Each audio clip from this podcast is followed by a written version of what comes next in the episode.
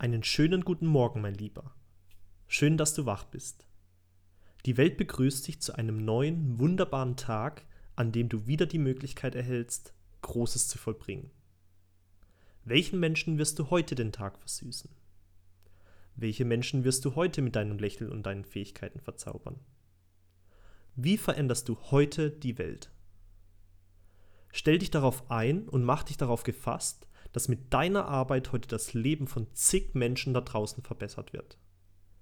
Sei dir im Klaren, dass du damit einen größeren Einfluss auf das Leben anderer hast, als du denkst. Mit dem, was du sagst, mit dem, was du tust und mit all dem, was du vollbringst. Klopfe dir selbst auf die Schulter, spreche dir gut zu und erinnere dich daran, warum du das tust, was du tust warum du aufstehst, warum du deiner Arbeit nachgehst und was das Endziel deines Schaffens ist. Stelle dir vor, wie du in der Welt lebst, in der dein Endziel bereits Realität geworden ist. Sehe dich, wie du deinen Mitmenschen hilfst, ihre Ziele zu erreichen und wie dankbar sie dafür sind, dass es dich gibt.